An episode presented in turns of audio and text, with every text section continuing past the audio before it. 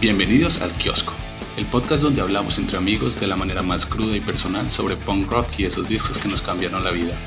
No somos críticos de música, tampoco expertos en el tema, somos gente que disfruta y comparte la misma pasión por esta música. Cada semana estaremos hablando con un invitado diferente sobre ese CD que uno siempre escucha sin cansarse. Vamos a conocer el por qué nos gusta, nuestras canciones favoritas e historias que giran en torno al disco. Así que ya saben, sean bienvenidos una vez más al kiosco. Hablamos de punk rock.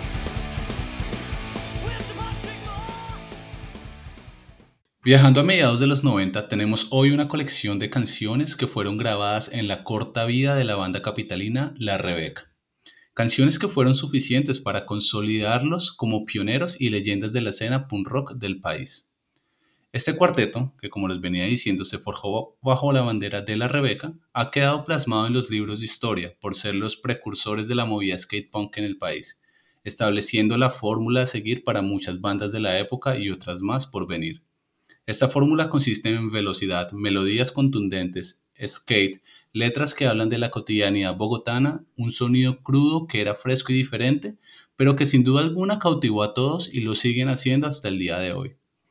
Por eso era inevitable no hablar de la Rebeca en este podcast, y esta colección de 10 canciones que se han distribuido de múltiples formas bajo diferentes nombres y medios.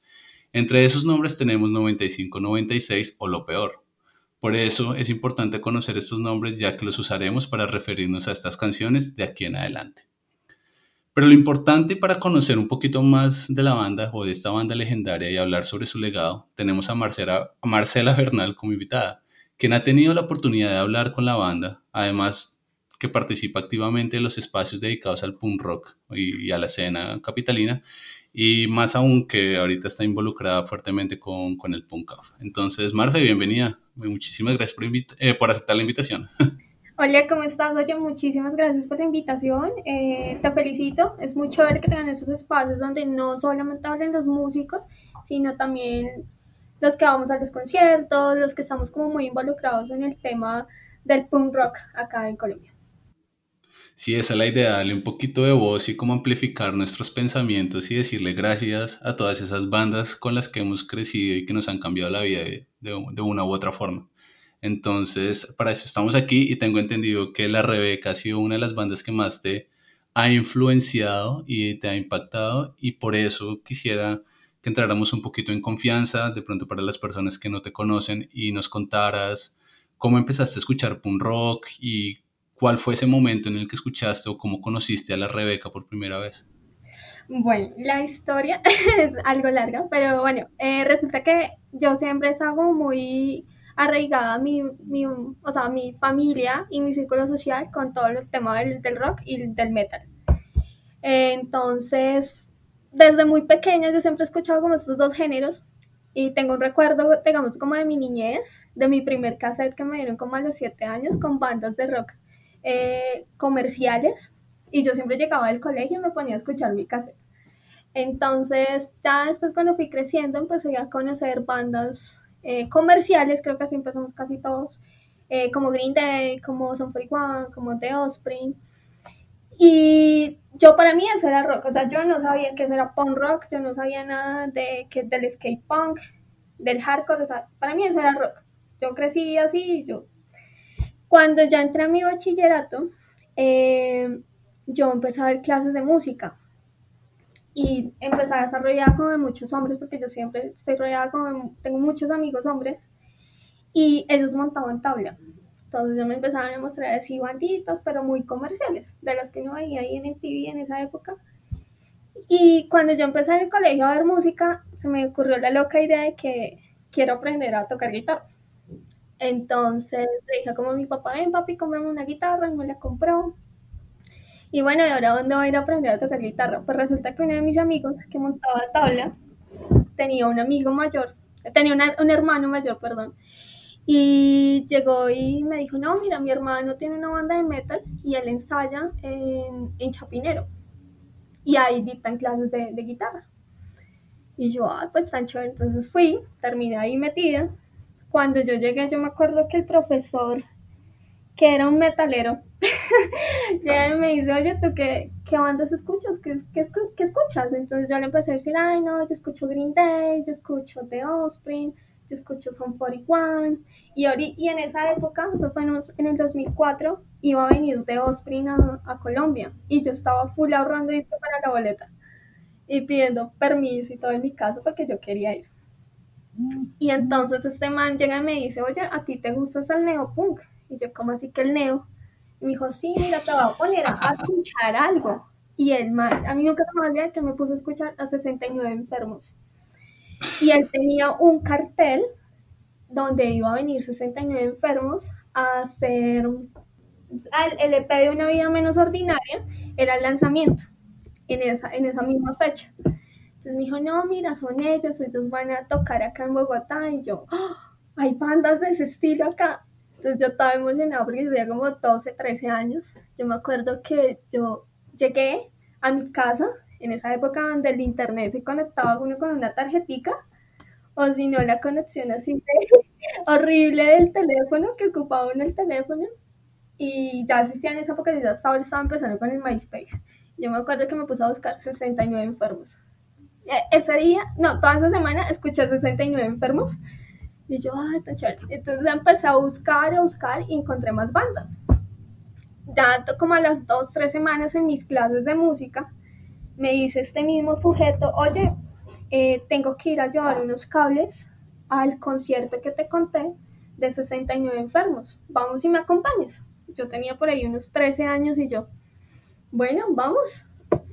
Bueno, el, el punto fue que yo llegué a, a ese sitio y yo vi toda esa gente así con, con sus vestimentas, así, sus bermudas, eh, el ambiente, las bandas. Y yo creo que duramos ahí como una hora, más o menos, mientras él terminaba de entregar eh, los cables y los ponía y todo eso. Y yo me gustó mucho ese ambiente y yo dije, no, yo tengo que seguir buscando y tengo que seguir volviendo a esto ya pasó, pasaron los, días, pasaron los meses, eh, le conté a mis amiguitos con los que yo a veces montaba tabla y porque yo traté de aprender a montar tabla, pero grave porque una vez me caí, le cogí como miedo y yo no vuelvo a montar tabla en mi vida. Entonces le conté a ellos y cosas de la vida después, uno de esos salió con, oye, va a haber un concierto, un Nativo 4, que ese sí no se me olvida, donde tocó la Mojiganga y yo dije, no, yo llegué allá cuando yo vi a la Mojiganga, eh, o sea, literal, amor a primera vista, porque me fascina esa banda. Y desde ahí, o sea, literal, en sí, ese fue mi primer concierto, un nativo, donde vino la Mojiganga con 911. Ese fue mi primer concierto. Ya de ahí para acá he venido, pues digamos, dejé de ir a conciertos más o menos entre finales del 2010 como hasta el 2012. Fui solamente a uno y ya desde el 2014 a la fecha, cuando yo tengo tiempo, eh, voy, voy a cualquier concierto de, de punk rock que haya por acá, yo allá me ven. Pero sí trato de ir bastante y pues apoyar las bandas, no solamente que, ay, no son mis amigos y voy, no. O sea, yo voy porque realmente me gusta esta música, realmente me gusta este cuento y por eso yo siempre como trato como de asistir. ¿Quién se iba a imaginar que un profesor metalero iba a ser tu carta de bienvenida al, al punk rock y a la escena neo del país? Sí, porque yo la, verdad no sabía, no sabía que eso era neo hasta que este sujeto me dice eso. No es que tú escuchas neo. Yo, yo en mi cabeza todo el día, neo, eso, eso, es neo. Y yo me acuerdo que yo le dije a mis amiguitos, les dije, ay, ese man me dijo que yo escuchaba neopunk. Y entonces uno, sí, es que eso es neo. Y entonces ahí pues, empezaron también ellos a mostrar música. Y yo, ah, pues para mí eso era rock. O sea, yo, yo como te digo, yo siempre he crecido como en una familia que acá siempre hemos escuchado rock. O sea, en mi casa nunca se ha escuchado una salsa, un vallenato, no.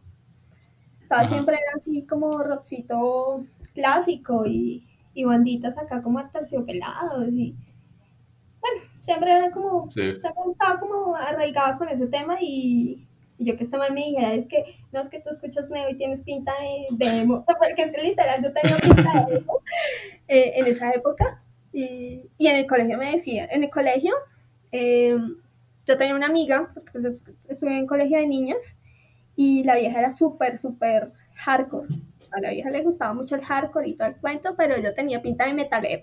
Y yo era la que tenía pinta de emo, entonces siempre nos decían así, ah, como la emo y la metalhead. pero realmente no escuchaba Neo. Y bueno, ahí, desde ahí, desde, o sea, prácticamente desde el 2005, empecé a ir a conciertos. ¿Te tocó la época, la, como la segunda oleada de la escena? 2004, casi hasta finales del, del 2009, 2008. Sí, o sea, uno realmente iba, uno realmente iba y uno veía mínimo unas 500 personas. Y eran sitios súper llenos, yo me acuerdo del teatrino, eh, me acuerdo que también de por ahí en Suba la pajarera, sí. eh, también había salones comunales, obviamente el Teatro de la Mama, que es como el sitio emblemático de los conciertos, de la época de nosotros. Y, y sí, yo me tocó una muy buena época, realmente creo que aprendí, y aparte que en esa época creo que conocí a los que hoy en día son mis mejores amigos, entonces eso también tiene mucho que ver de que me gusta tanto el Sí, el punk rock nos ha dejado buenos amigos a todos, eh, creo yo. Pero bueno, Marce, entonces me contaste más o menos cómo, bueno, no más o menos, me contaste con bastantes detalles cómo empezaste y bueno, y cómo te metiste en la movida, pero ¿te acuerdas la primera vez que escuchaste la Rebeca? Sí, la primera vez que yo escuché la Rebeca que yo dije, voy a escuchar, fue porque me llegó el compilado donde estaba el traje y estaba la Rebeca. Entonces ellos tenían la canción de, empleada erótica. Y aparte sí. de todo, era que uno de mis amigos de mi, de mi infancia, adolescencia, se la pasaba cantando esa canción. Y yo decía, este man, ¿por qué canta esa vaina? Porque ya cuando uno se pone a ponerle mucho cuidado a la letra, este tipo, ¿qué hace cantando eso? Y, literal, porque eh, realmente pues en esa época uno conseguía los, los CDs quemados, o sea, pirateados, uno apoyaba mucho la piratería en esa época, entonces eh, me, me, llegó a, mi, a, mi, a mis manos ese, ese compilado, de ahí fue la primera vez que yo escuché a la Rebeca, y después de eso me puse como a investigar, escuché también Largo de, Basta, basta Ya, Largo de Aquí, y dije, uy, qué chévere por lo general aquí en el podcast a mí me gusta hablar del arte del disco y hacer un poquito de reflexión alrededor de eso, pero claramente aquí no tenemos un arte en particular del cual hablar, entonces tengo entendido que, que tú te has hablado con, con, con, la gente de la Rebeca y tienes un poquito de datos así como jugositos que compartir con nosotros, entonces eh, ¿te parece si usamos este espacio para que nos cuentes eh, de todos esos datos, de cuando la Rebeca regresó y demás? Bueno, eh, resulta que eso, la Rebeca volvió en el 2016. Eh, obviamente, como todos lo sabemos, fue como la banda emblemática del skate punk acá en Colombia. Literal, en Bogotá particularmente le dio como la cabida y la batuta todas esas bandas como la PM, como Ture, que después siguieron con ese mismo género acá en Bogotá. Eh, bueno, tuve la oportunidad de conocerlos, fue porque prácticamente mi mejor amigo de toda la vida, de los conciertos, él tiene uno, o tenía una banda que se llama Gain on the Way, y es una banda de skate punk. Entonces, ellos iban a cumplir sus 10 años, y este man un día me llama y me dice, venga, hagamos un concierto. Yo como que vamos a hacer un concierto. Entonces me dijo, sí, hagamos un concierto, pues para celebrar los 10 años de la banda. Y yo le dije, bueno, listo, hágale. Si hay plata, hágale. Entonces todo no, de una. Entonces, eh, nada, él llegó y habló con Samuel, que es realmente la persona que creó el PUNOF. Y empezamos a hacer así como una lista de bandas que quisiéramos que estuvieran. Y particularmente también Octubre Negro cumplía sus 20 años. Entonces me acuerdo que hablamos con Nicolás y Nicolás dijo, no, pues hágale, aprovechemos. Entonces íbamos así y en esa misma semana, yo no sé por qué, yo en mi Facebook literal vi eh, la página de la Rebeca, son una fanpage de la Rebeca, yo, como así? Esta banda no se había ido hace 20 años, como si que no están haciendo un fanpage. Y yo llegué le dije a Juan, le dije, oye, imagínate lo que, lo que acaba de pasar no sé si sea o no sea, pero creo que esta gente va a volver. Entonces me dijo, pues, escríbales, a ver. Y yo de una llegué, les escribí yo, hola, ¿cómo estás? Mira, es que vamos a hacer un concierto, va a estar octubre, va a estar la PM. Y yo no sé ustedes por qué activan las redes, yo quería saber si ustedes van a, van a volver a tocar o quieren volver a tocar. Entonces me contestó Camilo y me dijo, hola, sí, soy Camilo, el vocalista de la Rebeca. Te cuento que desde hace algunas semanas nosotros nos volvimos a reunir y volvimos a tocar pero si quieres llámame y me cuentas. Y yo de una, o sea, ni apenas yo vi el mensaje de una lo llamé, yo, hola, ¿cómo estás? Además porque Camilo, eh, pues no solo, o sea, yo no solamente lo tenía presente como el vocalista de la Rebeca, sino también como un guitarrista de Terciopelados. Entonces yo, uy, no, oiga. Entonces llegué, lo llamé, le conté, le dije, mira, vamos a hacer este concierto, lo tenemos pronosticado más o menos para este, esta fecha esas son más o menos las condiciones. Él me dijo, listo, veámonos en Tausaquillo y charlamos bien y te cuento todo. Entonces, obviamente nosotros no teníamos, nunca habíamos visto a la Rebeca en la vida. O sea, teníamos como la fotico, no sé si has visto en algunos, en YouTube, por ejemplo, está la foto de la Rebeca, pero es una foto cuando eran peladitos. 25 años. Y esa foto fue tomada pues para poderse ellos presentar en el Rock al Parque del 96. Entonces yo, no, pues nosotros, yo con Juan Manuel ahí esperando ahí en Teusaquillo, debe ser un hippie, debe ser un man ahí. Y pasaba, y lo peor es que pasaba mucha gente con guitarras. Y yo, hasta que apareció, hablamos con él, un hombre súper, súper bien, nos dijo, no, nos contó como un poquito la historia de, de la Rebeca cuando ellos habían empezado, de por qué se habían separado de los nuevos proyectos que él tenía ahora, porque pues él es un músico, lo mismo que Fico. Entonces le, le dijimos y nos dijo, bueno, listo, de una. Va, a volver la Rebeca. Entonces le contamos a Nicolás de Octubre, le dijimos, hablamos con, con, los de la Rebeca y están dispuestos a volver a tocar. Y, y pues Nicolás, eh, para él es una de las bandas que le marcó un presente para él poder tener su banda. Entonces, obviamente, el 17 de noviembre del 2006, 27 de noviembre, eh, volvió la Rebeca a tocar y después de que ellos se bajaron, nos decían, no podemos creer que después de 22 años, todos ustedes y toda esta, porque hoy también hicimos un, o sea, tratamos de hacer que fue un concierto de no solamente mayores de edad, sino de chinos de 16, de 17 años y que se supieran las canciones de la Rebeca a pesar de que nunca hubo, digamos, algo físico que ellos hubieran sacado directamente, sino todo fue por una difusión así de, de le paso el café, de que ahora existe YouTube y que se supieran las, las canciones. Entonces, eso fue ahí como conocimos a los de la Rebeca. Yo todavía pues me hablo mucho con, con Pico y con Camilo. Y ellos pues me han contado así como por como apareció la Rebeca, que antes se llamaban Ramada, que fue primero el primer nombre que tuvieron, y cómo empezaron a tocar, eh, con qué bandas tocaron, con Danny Dosh, con, con bandas muy emblemáticas de, de esa época de los 90. Y ahí empezó todo. Es súper interesante la historia. Yo sí me acuerdo ver el cartel. Eh, también, si, si, mal no recuerdo, tenía autogestión autogestión es una de las bandas que más me gusta y cuando vi autogestión octubre, la Rebeca, yo, carajo, yo debería estar allá porque pese a que yo he tenido la oportunidad de ver muchas de las bandas que ahorita no están activas, la Rebeca sigue siendo una de las bandas que nunca he visto. Entonces a mí me dolió en el alma estar lejos del país para, para poder ver el regreso de la Rebeca, pero sí me acuerdo que muchos de mis amigos fueron y se gozaron ese toque a más no poder. Además que la Rebeca después de ese punk off ha tocado un par de veces más y ha sido como muy contada la actividad que han tenido en la escena desde el 2016, aparte de las dos canciones que, que sacaron en, en, estos años.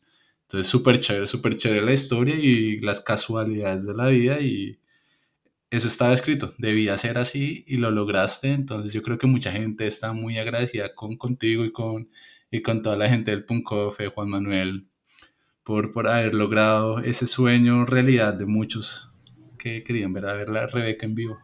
Sí, no, particularmente para mí fue un sueño, o volver a ver a ese mito, a esa leyenda del skate punk bogotano, yo en serio, y seguían tocando igual, seguían cantando igual. Y es que mucho cuando uno, ahorita comenzamos a ver las canciones, muchas de esas canciones, eh, a pesar de que ellos tenían 14, 15 años, están muy bien elaboradas, están muy bien escritas. Ahora tienes como misión eh, reunir a los Jackson. No, está difícil. Pero está feo la historia de, de la Rebeca. Qué chévere, no, muy chévere, muy, muy, chévere, muy chévere conocer esas historias que, que, uno, que uno no siempre tiene la oportunidad como de conocerlas, simplemente porque uno no es eh, cercano a las personas que organizan los conciertos o simplemente porque uno está en otro mundo, pero qué chévere que hayas compartido esa historia con nosotros y creo que muchos la disfrutarán y, e irán luego a decir gracias, en serio, muchas gracias por eso. Sí, ya, no, pues digamos que sí, yo creo que fue una de las bandas que marcó como la etapa de mi adolescencia, porque digamos con la, la canción de la playa erótica, yo no sé, nunca me la saco de la cabeza, siempre la tenía, siempre me la sé, entonces sí, fue algo chévere, pues verlos en vivo. Sí, bueno, y entonces con ese, con ese tema que ya tocas, eh, te propongo que empecemos a hablar de las canciones. Sí, claro. Eh, ah, lo había mencionado antes, eh, entonces que que, que, estas canciones nunca salieron en un CD como tal. Entonces con Marcela nos pusimos de acuerdo de hablar sobre 10 canciones, eh, que son posiblemente las más famosas, populares o conocidas de la Rebeca. Y la primera de ellas es Basta ya.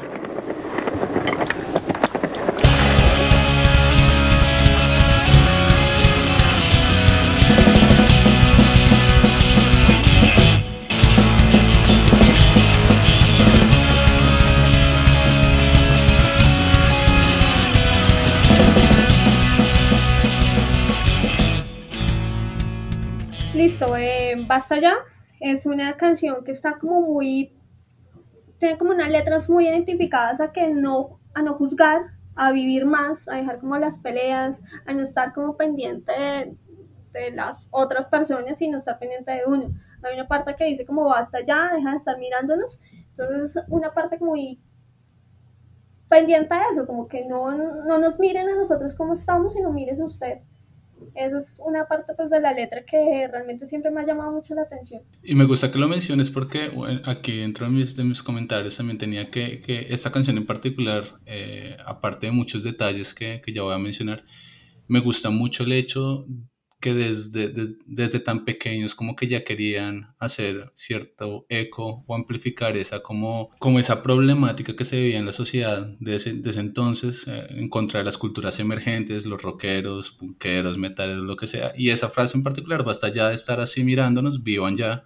Es un claro ejemplo porque ellos también montaban skate, entonces de seguro tuve, tenían problemas con los vecinos o con la otra gente.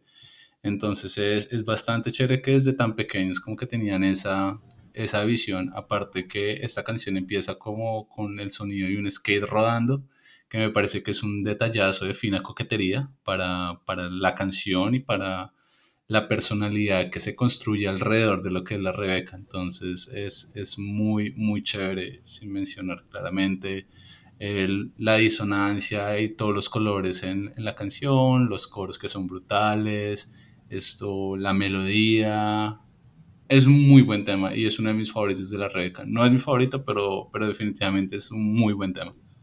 Sí, esa canción es bastante particular y lo que hablabas de que a pesar de que eran tan niños que no tenían así estudios de música, que todo fue muy empírico porque realmente digamos ahí el que más sabía de música era Camilo porque venía de una familia de músicos. Y bueno, Pico pues tenía su abuelo que tocaba guitarra, pero pues... Y Jairo eh, ahora, hay una historia también, es que Jairo eh, tuvo que vender un, un órgano, que esos pianos gigantes, para poder él comprar su batería. Entonces ahí, Camilo una vez me contaba la historia, Fico y Camilo me contaban la historia de que les tocó sacar ese órgano entre los tres, subirlo en una zorra y irse desde Niza hasta el Ricaute a cambiar el, el órgano por una batería, porque ellos tenían tenían o tenían que tocar todos los días, para ellos era algo súper importante. O así como montaban tabla todos los días, tenían que tocar todos los días. Y eso fue lo que los hizo buenos músicos y que después hicieron un CD y que realmente uno ahorita ya en esta época uno lo vea y diga, bueno, esta, esta música se hizo en 1997 y tiene muy buenos sonidos, fue por la dedicación que ellos tenían. Sí, eso, y eso es algo que se dice mucho en entrevistas, en videos, en otros podcasts, eh, que ellos mismos cuentan que esa dedicación, pese a que no eran del todo estudiados, pero fue la dedicación y como la pasión y las ganas de sacar el proyecto adelante que los llevó a ese nivel tan brutal. Y eran unos culicagados, eran pequeños cuando, cuando ya empezaron a codearse con bandas de alto calibre de ese entonces como Danny Dodge o a Terciopelados, que es como eh, Catedral también, ellos también tocaban junto a Catedral, entonces son como unos contrastes que lo ponen a uno en perspectiva y dice como, hey, sí, somos pequeños, pero le metemos las huevas a esto y por eso llegamos a tener este sonido y hoy, después de 25 años, siguen siendo un ejemplo a seguir y una fórmula a la cual se quiere replicar y refinar. ¿Qué tal si hablamos de la segunda canción que escogimos, que es Largo de aquí?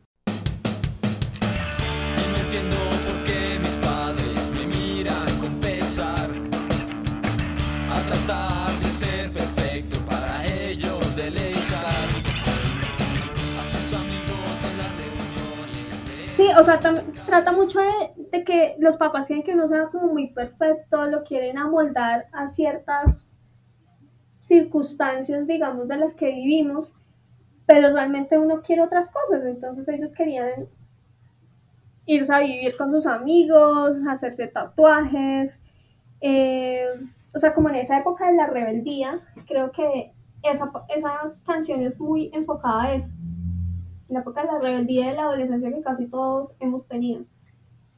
Y además las, o sea, no solo la letra que es muy, no sé, particularmente para mí muy pegajosa, porque cuando uno la escucha uno queda ahí con el, con el corito en la cabeza todo el día, sino también como, o sea, los acordes que tenían, eh, todo el tema de, digamos, el, todo el tema, digamos, de la guitarra, como lo, lo acoplaban mucho a las letras. Entonces algo como muy interesante, particularmente esa canción, y digamos está como en mi top 3 de canciones favoritas de la Rebeca, está eso. En mi top 3 también lo está. Yo siempre tenido un problema diciendo como cuál es mi canción favorita de un álbum o del otro. Entonces siempre juego eh, como en territorio seguro. Entonces aquí tengo que es de mis canciones favoritas de la, de la Rebeca. Y es precisamente por lo que tú decías, como la combinación entre música y letra hace que esta canción sea súper especial, súper bonita, muy chévere, súper melódica, que uno le dan ganas de cantar. Me gusta mucho que su letra esté reflejando y que uno, pese a que no lo vivió, uno siente que es parte de eso. Entonces, cuando dice que, que la casa abandonada, a mí lo primero que se me viene a la cabeza es la casa Splash de la 116, donde, donde la escena se forjó como lo conocemos hoy en día. Esto, el coro también es muy tremendo porque, porque no, no es que sea muy rápido, no es así skate boleado, pero es súper melódico y eso para mí es como súper esencial cuando, cuando escucho, cuando escucho eh, este, tipo de, este tipo de canciones. Y, y, bueno, también en parte como una canción experimental, no sé, jugaban con muchos sonidos dentro del punk rock y fuera de ellos y creo que largo de aquí es una mezcla de todos estos factores que hicieron un excelente tema que aún sigo escuchando en repetición una y otra vez. Sí, realmente es muy, una canción muy, muy buena. Y ya que hablaste, digamos, de lo de la 116, ahí fue, digamos, como el primer sitio donde ellos tocaron. Y ahí creo que empezó la historia de la Rebeca, cuando ellos se subieron ahí a esa tarima y ver esos niños de 14, 15 años tocando covers de Noefes entonces todo el mundo como, ¿es en serio? y ahí particularmente ahí empezó la historia, porque ellos ahí se hicieron amigos de los de Danny Dosh y dijeron, les dijeron, venga, ustedes tocan muy bien, los esperamos dentro de ocho días para que vengan y toquen. Y ellos como, ¿es en serio? Y ellos, y todo era autogestionado, era algo muy bonito de esa época que ellos cogían su tabla y empezaban a carteles a empapar toda la ciudad y, y, y, no había, o sea, los medios que tenemos ahora, todo el tema digital, sino todo era voz a voz, todo era ir a ver ahí un cartel y, bueno, va a tocar la Rebeca y que ellos fueran después a un concierto y que todo el mundo se supiera sus canciones cuando no había plataformas virtuales ni nada como lo que tenemos hoy es algo interesante de esa época. Esa autogestión de la Rebeca, definitivamente. Y tocas un, un punto, una historia muy, muy, muy chévere que en lo personal me gusta mucho porque siempre que yo, que yo hablaba o escuchaba hablar de la Rebeca, lo primero que la gente mencionaba, ah, sí, los chinitos que tocaron Together in the Sand en la casa Splash. Entonces, como es ese momento, como que marcó a tanta gente que incluso ha trascendido para, entre aquellos que no estuvimos en ese momento, cuando la Rebeca cogió instrumentos y empezaron a tocar Together on the Sand en, la casa Splash. Entonces, chévere, chévere recordar y bueno, y que, y que esas historias eh, sigan trascendiendo como lo, como lo estaba diciendo. Entonces, esto que hablemos de Sin Molde, que es la siguiente canción que escogimos.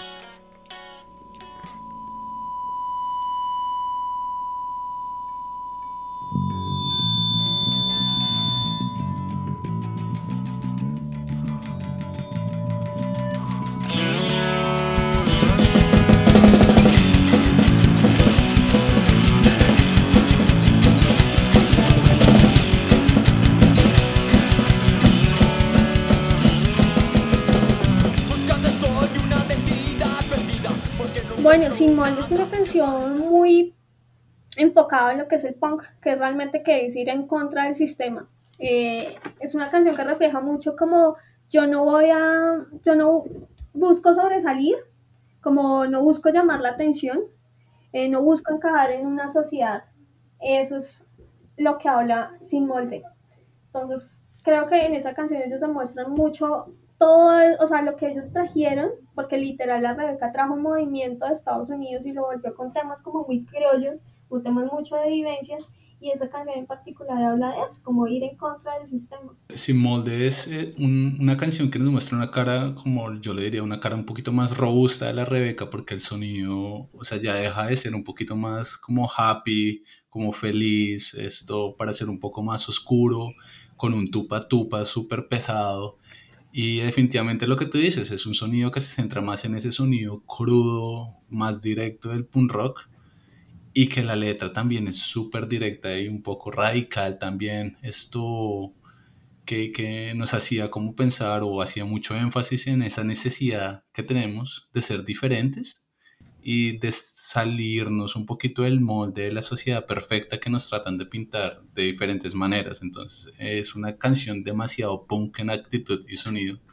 lo cual es bastante chévere eh, cuando, cuando uno como em, revisa toda la discografía, bueno, todo lo que alcanzaron a grabar. Entonces es bastante, bastante interesante ese cambio a algo más crudo. Sí, es una canción bastante, bastante interesante y es eso, todo, como, todo como enfocado a ir al tema contracultural y en contra del sistema. Es puro punk. Sale de letras puro punk.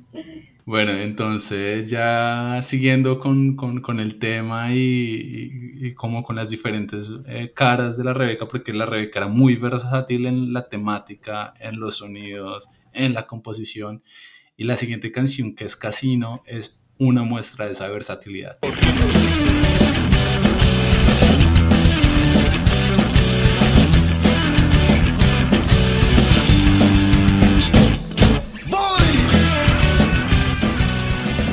Casino es como esa canción que habla como mucho de diversión, mucho enfocada al tema de la cerveza, porque ellos algo que tenían es que les gustaba muchísimo tomar. Y particularmente habla como de eso, como los, el, momento en que uno estaba en un bar con la novia, con los amigos, como voy a ir a pedirle cerveza a esta gente. Y es como, o sea, veníamos de unas canciones que hablaban mucho como el tema de, estoy en contra de, mi familia, estoy en contra del sistema, y vengo con una canción como muy divertida, como muy enfocada a quiero divertirme, estoy en mi etapa de mi adolescencia y yo solamente busco diversión, busco cerveza, busco amigos y busco música. Entonces, esa canción en particular habla de eso. Sí, Casino, Casino, es como ese, ese contraste a lo, a lo que veníamos escuchando y, y veníamos hablando eh, de, de, los temas que tocan. En lo personal, Casino es una canción que puede ser, o, o la manera en cómo yo la percibo, es que es puro skatepunk noventero, tiene muchos cambios de velocidad, es una canción súper contundente, tiene estrofas que son guiadas con líneas de bajo que aparentemente son sencillas, pero le dan mucha profundidad y mucho peso a la canción.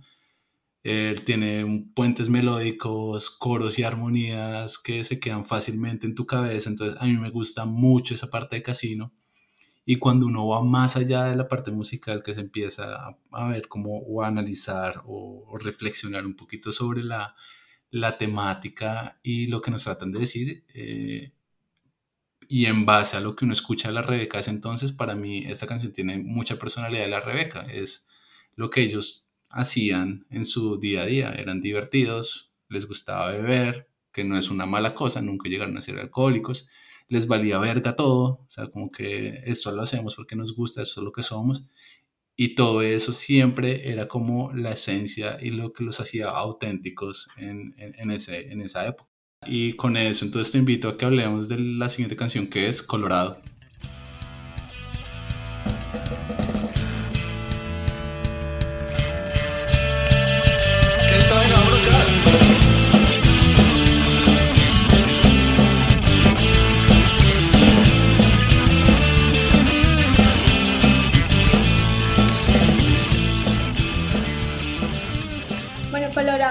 es una canción que va literalmente que la escribieron para un amigo que, se, que el apellido era Conrado. Esa canción la escribieron para él. Y era un chico que había venido de Estados Unidos y lo empezaron a meter a, su grupito y a ponerlo a muchos, y, o sea, a llevarlo a sus conciertos de punk y tal cuando el chico quedó enamorado del punk y se volvió así un punkero de esos así podridos, literal. Entonces, esa canción se la escribieron a ellos, a él, porque habla muy particular como eh, no me obliguen a nada. O sea, él se volvió un man súper rebelde, que no me obliguen a nada, no quiero hacer nada. Eh, particularmente es una canción que habla muy, muy enfocada en la rebeldía. Entonces, esa canción fue para ese chico que se llama Conrado, pero le pusieron Colorado, pues porque le decían así, ¿no? Entonces, realmente esa canción es una de las canciones más emblemáticas, yo creo que de la Rebeca. O sea, por la particular de, particularidad de sus letras, realmente esa canción. Sí, las letras de la Rebeca siempre son bastante difíciles de como de, de, de bueno, no de analizar, sino de entender o de llegar a, comprender cuál es la esencia o cuál es la influencia o la inspiración de la canción para mí Colorado no tiene nada que ver con, con, el tema o con la historia que me acabas de contar y eso me acabó de volar la cabeza. eso fue la historia que contó Pico y me dijo, esa canción de, de, Colorado se la compusimos a Conrado, yo conocí a Conrado, entonces ahí me contó la historia de, de la milicia de Estados Unidos y que se, se volvió súper punkero y, y dije, no, pues vamos a, a dedicarle una canción entonces. Sí, porque, porque me parece bastante chistoso, especialmente que hay una línea en la letra que dice, espero que ahora me entiendas porque es apenas una horrible condena y veo qué maravilla son estas niñas que pasan por la esquina. No me obligues a nada, Colorado. Es como, parce, si uno no, si uno no conoce la historia, uno piensa que esta gente está cantando de violencia familiar o, o de prostitutas o algo así, weón. No, pero esa canción realmente es esa la historia de esa canción, está escrita por un amigo. Yo también una vez cuando yo la escuché, eso de las, de las chicas, y yo, estos hombres eran como muy, muy precoces literal en esa época, entonces sí, sí. me gustaba mucho ver chicas. Pero no, después me dijo, no, esa canción se la escribimos para él. Sí, ya mi visión de la canción cambia totalmente y los comentarios que tengo me voy a abstener de decirlos, entonces te propongo que hablemos de la siguiente canción, que es, que es menos palabras.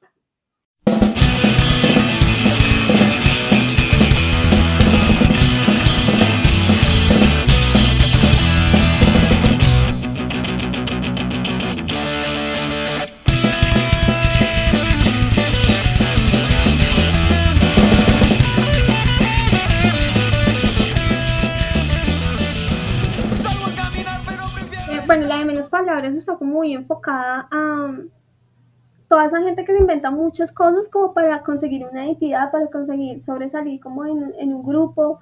Eh, también habla de que no quiero que traiga culturas como a otro sitio, nosotros tenemos como nuestras propias culturas, nuestras propias formas de ser, entonces no quiero que traigan como del mundo exterior otras cosas, hable como particularmente de eso. No tengo mucho por decir al respecto de la canción. La canción es interesante, es muy buena. Me gusta el hecho de que le vuelven a subir a las revoluciones y vuelven a tocar a toda, pero lo que más me gusta es que es otra vez un reflejo de esa personalidad de la Rebeca, que es, sí, mucha fiesta, es diversión, pero más allá de eso es no fijarse ni meterse en la vida o decisiones de otros. Pero lo interesante de esta canción es que pese a que nos quiere decir como ese valeverguismo, al mismo tiempo es una autocrítica sobre esos hábitos y toxicidad que tiene nuestra realidad y la humanidad hoy en día, que toda, que toda la gente, bueno, algunas personas se empiezan a inventar mitos o cosas alrededor de alguien para crear estereotipos de lo que es una persona, de lo que es una persona de bien o una persona de mal. Entonces me gusta mucho, mucho eso, que, que, nos hace pensar como, hey, no tenemos que ser como meternos en los otros y, generar como contenido, historias para, para, dañar el nombre de alguien simplemente porque piensa diferente. Entonces es bastante chévere. No es de las canciones que más escuche, pero, pero definitivamente cada vez que la escucho me sorprende y la disfruto. Sí, particularmente no es la canción que más escucho, pero sí está como muy enfocada, o como no aparentar lo que no somos. Eso es como particularmente lo que quiere decir la canción.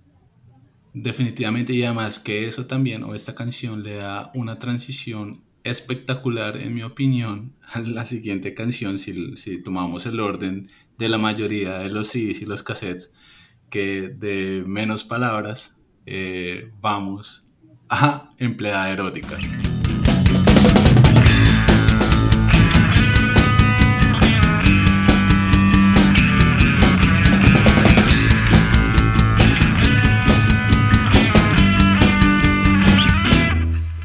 La vi en la ventana otra noche en el barrio. Me gusta su cuerpo, me encantan sus celdas. Quiero tener una parte de ella que. Bueno, sí, esa canción Empleada Erótica, pues tiene una historia y es que la escribieron, pues una empleada. o sea, realmente las canciones de la Rebeca están muy enfocadas a vivencias personales, a cosas que le sucedían al día a día. Y esa canción de Empleada Erótica, que creo que es como la más significativa de la banda, particularmente fue la primera canción que yo escuché de ellos. Y es una canción que la escribieron porque ellos tenían, ellos vivían en unos conjuntos, en, el primer piso había una empleada que, no sé, como que se ponía a planchar todas las tardes y le daba mucho calor, entonces literal se empelotaba y ellos la veían por la ventana y ella se daba cuenta que la estaban viendo sus niños y ella no le importaba, ella como que, venga, les muestro. Entonces ahí surge esa canción que yo alguna vez le decía yo a Camila, pues es una canción como muy puberta. o sea, porque literal lo que dicen expresan mucho de, de, la chica en sí. Entonces por eso se llama la empleada erótica y está enfocada en, ella. Es, es, una canción sota realmente, y sí, es una canción súper puberta, eh, será la más popular y favorita de muchos, yo diría que sí es la canción que muchos escuchamos primera vez, ya bien sea en el, en el, por el compilado este de si no estoy mal, o por algún otro motivo, pero creo que Empleada Erótica es de esas canciones que uno inmediatamente asocia con la Rebeca. Musicalmente es una chimba canción, es rápida, tiene unas armonías en las voces muy chéveres, muy divertidas, un coro que es súper sabroso y divertido de cantar pero lo que, bueno, y, claramente la letra que es una cosa de locos de otro mundo, es puro lo que tú dices, puro humor puerto y, y, el cual puede llegarle como al corazón de muchos que se pueden llegar a sentir identificados con ella. Pero lo que más me gusta es que es como el romanticismo visto desde los ojos de la Rebeca. Es, es un contraste muy fuerte con el romanticismo que íbamos a ver años después con bandas, no sé, como Pocaley o como Independiente 81. Entonces, eso es lo que más me gusta de empleada, de empleada erótica, ese, ese romanticismo diferente, manera de ser, como de expresar los sentimientos. Mejor sí, de una forma muy particular. Y yo creo que, aparte de que es la canción como más emblemática, él se volvió tal vez en algún momento como un himno del skate punk acá en Bogotá. literal, yo creo que casi todos los que vivimos en esa época de los 2000 y escuchamos esa canción, uno montaba tabla escuchando esa, esa canción y después me decía como esta gente es muy puberta, diciendo los años de, la vida. Pero sí, esa canción es particularmente una, está en mi top 3 de canciones favoritas. Aparte, pues porque fue la primera canción que escuché a ellos. Eh, tiene unas letras, como lo comentábamos, muy particulares. Personal, personalmente, empleada erótica, yo la descalifico de ponerla en algún top porque, pues, eh, indudablemente va a estar en el top y pienso que debe tener cabida otro, otro par de canciones más de esta colección. Entonces, la dejo ahí como mención honorífica. Pero sí, esta es una, es una excelente muestra de ese skate punk y estilo que iba a convertirse en leyenda para músicos y seguidores. No es nada que hacer. Empleada erótica. Eh, es como ese, ese estándar básico o ese fundamento que, uno debe tener en cuenta o la gente tenía en cuenta en ese entonces para componer. Entonces me parece bastante, bastante chévere y, y yo creo que nunca lo pensaron de esa manera, entonces eso lo hace mucho más especial la canción. Y bueno, y con eso, porque aquí nos podemos quedar horas hablando de empleada erótica e, historias alrededor de empleadas, entonces te propongo que hablemos de la siguiente canción que escogimos, que es El Duro número uno.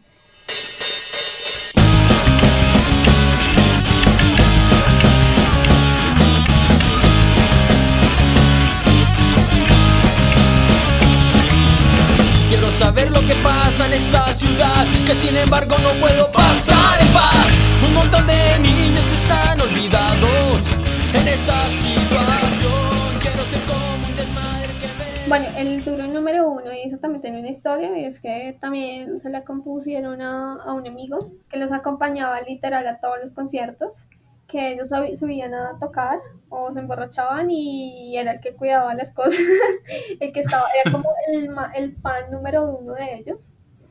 Eh, se la compusieron a él y, y, esa canción está muy arraigada al tema de la amistad, de la honestidad. Eh, también habla, o sea, yo creo que ellos tocan dos temas, tanto de la sociedad, porque hablan mucho como de una ciudad en paz, de una ciudad para los niños, eh, y también hacen mucha referencia a la amistad. Entonces es una canción, o sea, literal es como mi canción favorita de ellos, esa canción. Yo adoro esa canción. uno. Sí, mi top uno es esa. Y es una canción que habla de eso, como de, la amistad. De, porque habla, también dice, hay una parte que dice que eh, llegar hasta el final al, en las Bahamas del Sur y no sé, siempre se me quedó ese pedazo en la cabeza y es una canción chévere, es una canción como muy rápida, tiene un coro como muy pegajoso, eh, me gustó muchísimo esa canción. Bueno, interesante. El turno número uno definitivamente es una canción que también me gusta muchísimo. No es mi top uno, pero posiblemente puede estar en el top 3. Ya, ya perdí la cuenta de cuántas tengo en el top 3. Creo que tengo más, más, de, más de 3.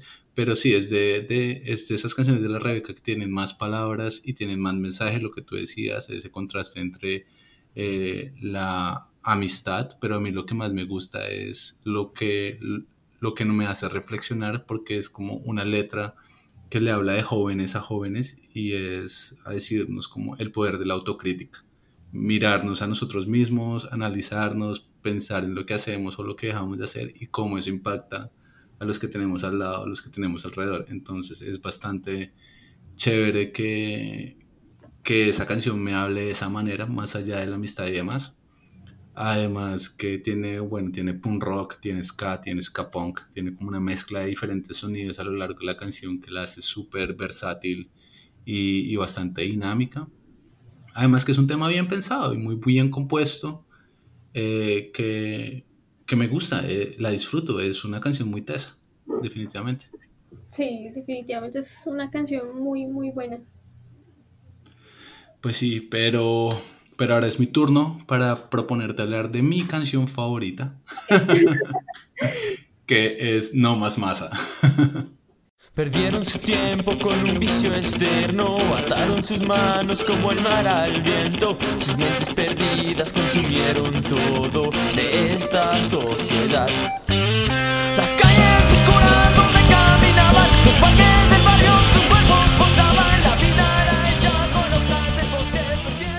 eh, no más masas, bueno, ahí sí no es así como mi canción top 3, pero que hable como mucho de cosas materiales, como de ir más allá, de yo soy lo que soy y si a nadie le gusta, pues literal de malas. Eso es algo que habla, particularmente también habla como mucho de la sociedad. Eso es, y viene ahí como lo particular que es el punk, que es ir en contra de todo lo que tiene que ver con sociedad, como las cosas que yo creo que no, no sirven. Bueno, interesante que no esté en tu top. Eh, para mí esta, esta, canción es brutal. Es, la entrada es perfecta para la explosión de velocidad y energía de esta canción. Es skate al 100%. Es otra canción que particularmente es muy versátil en sonidos y armonías. Pero lo que tú tocabas del tema como de lo superficial y de lo material es muy como muy fuerte en él, pero a mí me parece que es más como para recordarnos que no debemos fijarnos en esas cosas, eh, que no, que esa fórmula de ser exitoso o el estereotipo de ser exitoso no es lo que los otros piensen, sino lo, lo con lo que uno se sienta que uno es exitoso, sea pequeño o grande. Entonces me parece brutal y por eso creo que es una de mis canciones favoritas. Además que el coro es para darle repetición una y otra vez. Todo en el coro me encanta la melodía, lo que cantan. No sé, a mí me encanta esa canción, es mi top 1. Entonces, aquí voy a detenerme porque si no puedo seguir eh, aquí siendo un fanboy de no más masas. y, ¿qué? y bueno, y con eso entonces te propongo que hablemos de la última canción que, que decidimos eh, o, que coincidimos eh, de hablar, que es Por unas flores.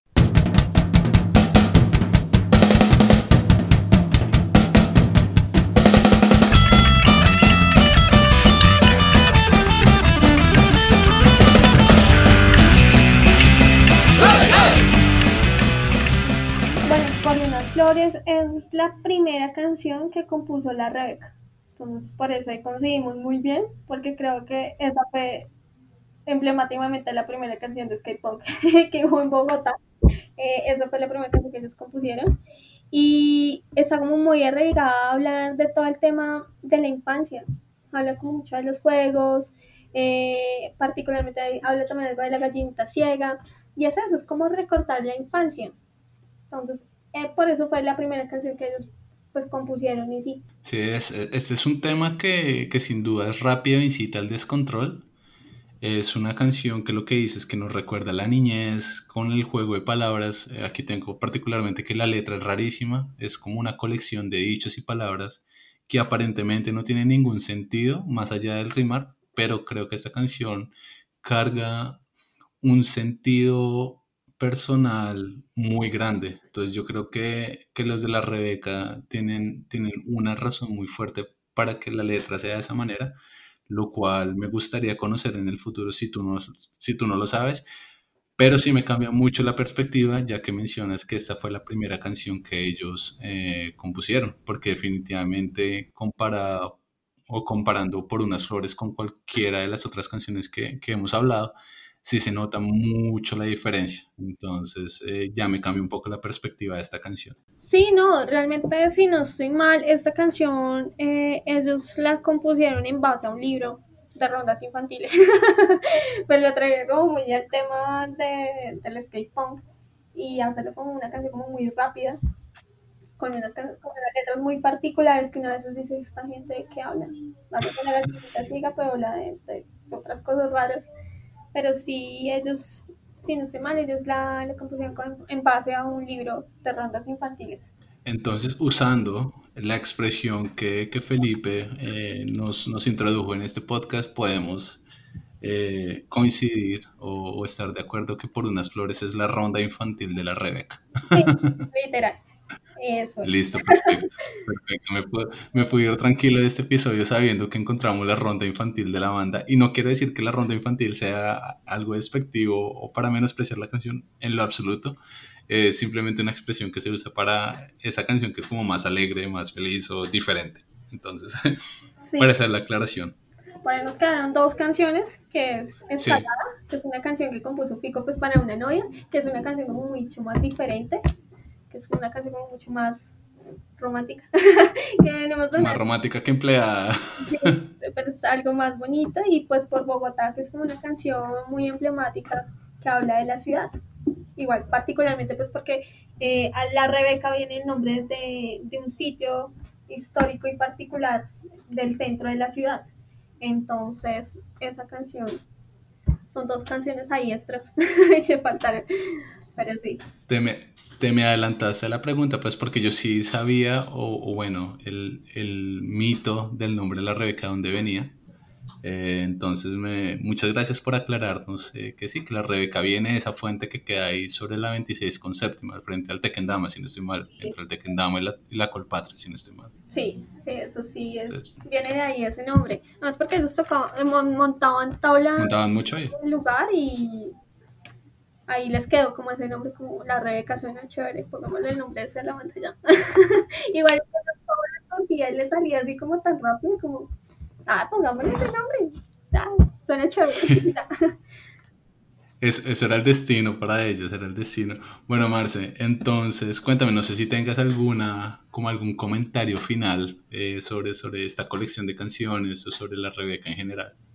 Sobre la Rebeca en general, bueno, eh, ahorita hay algo particular y es que la Rebeca eh, volvió, sí, pero ya ahorita, digamos, para este 2020 no están como la Rebeca, sino como Paciente 31, que es una nueva propuesta de, de Camilo y de Federico que es traer todas esas canciones que los hicieron literal famosos en, en la escena del skate punk acá en Bogotá, pero con otro nombre que, se, que es ahora Paciente 31 y pues obviamente con los mismos sonidos de, del skate punk y el punk rock que los identifican.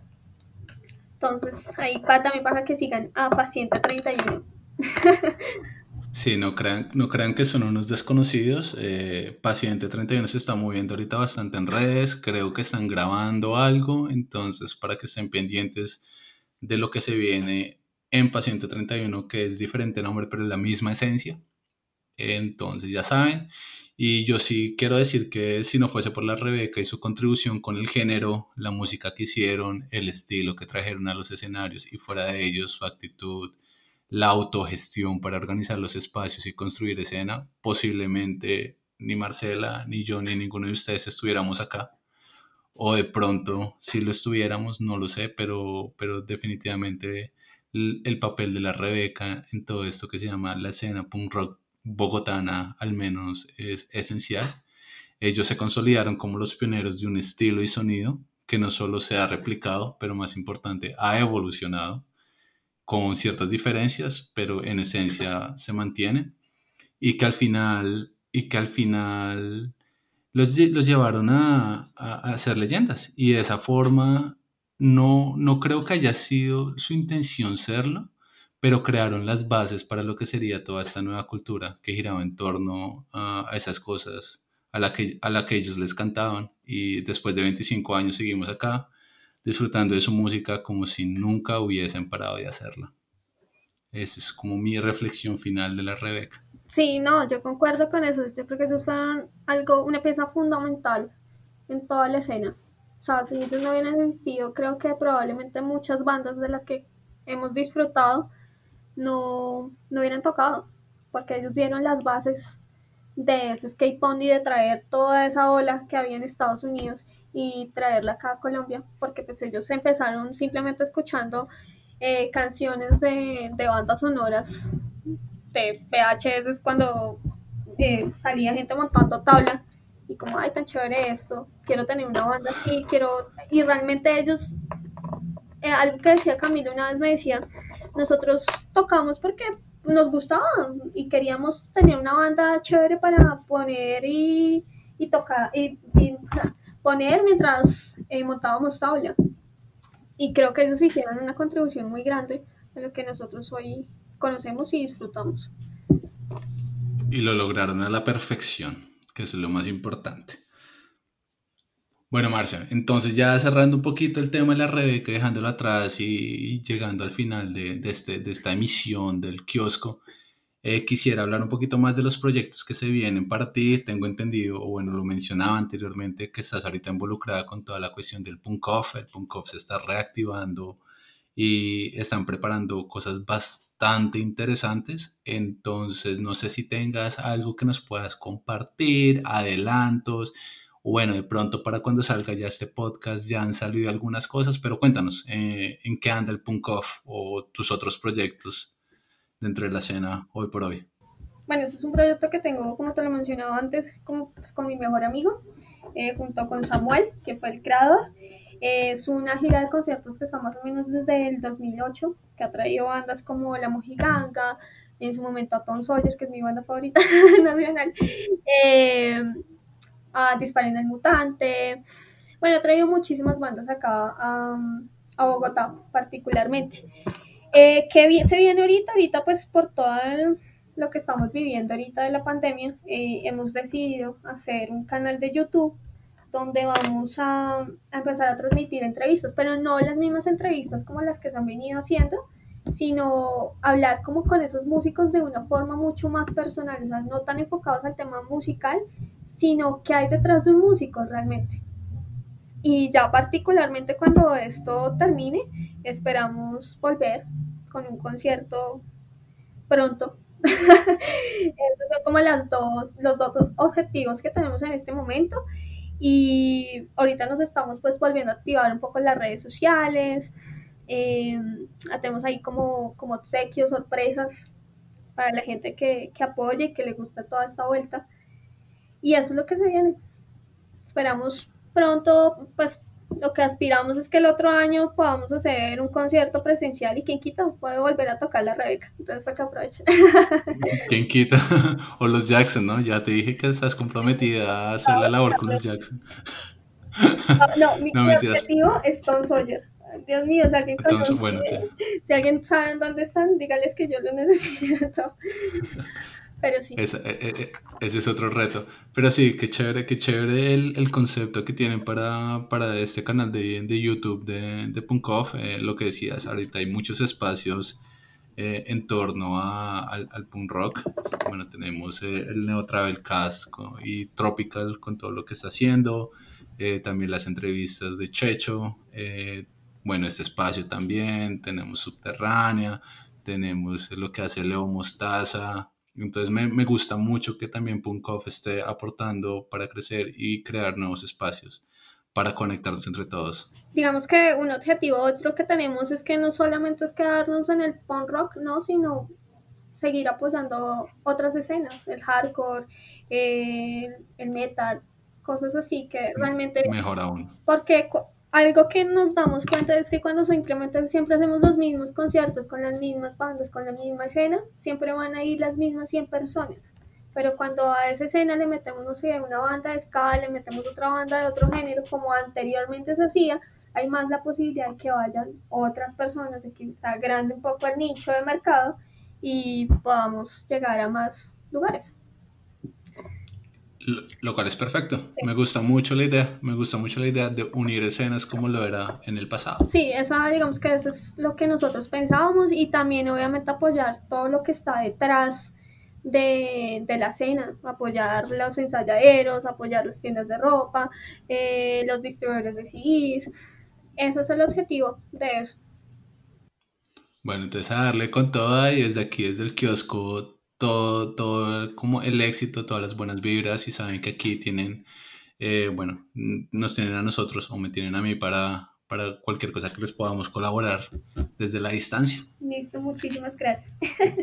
Bueno, Marce, y antes de que te vayas y sigas eh, haciendo tus cosas durante el día, me gustaría que nos recomendaras tres bandas o que estás escuchando, tres cosas, tres bandas que estés escuchando hoy por hoy y que deberíamos conocer o escuchar.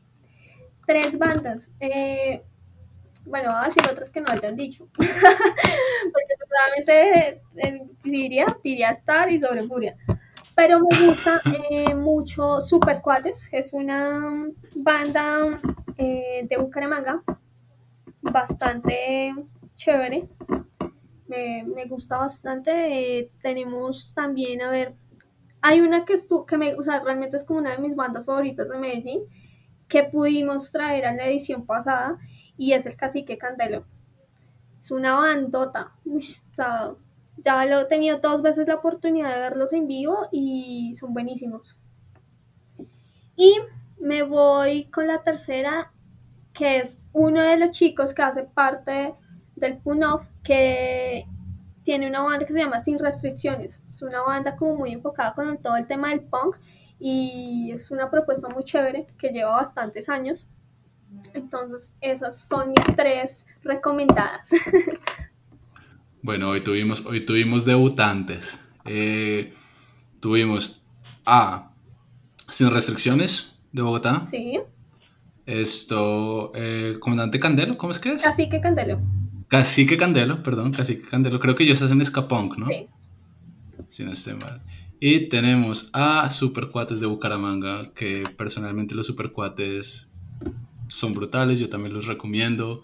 Ese primer álbum, o bueno, mini EP con dos canciones, es lo más delicioso del skate punk boomangues que haya podido existir. Entonces, sí, recomendadísimos. Sí, recomendadísimos. Yes. Bueno, Marce, muchísimas gracias nuevamente por, por, tomarte el tiempo de estar aquí hablando con nosotros, contándonos y compartiendo las historias que tienes alrededor de la Rebeca. Eh, disfruté mucho hablar contigo, disfruté aprender y conocer un poquito más de esta banda y ya, muchísimas gracias en serio. No, Espero tenerte gracias a ti. prontamente. Sí. Vamos a ver qué más cosas surgen por ahí. Entonces, para que nos sigan, eh, al Punof 2020, estamos en Instagram. Entonces, tenemos cosas chéveres para la gente que le gusta la música y para las bandas.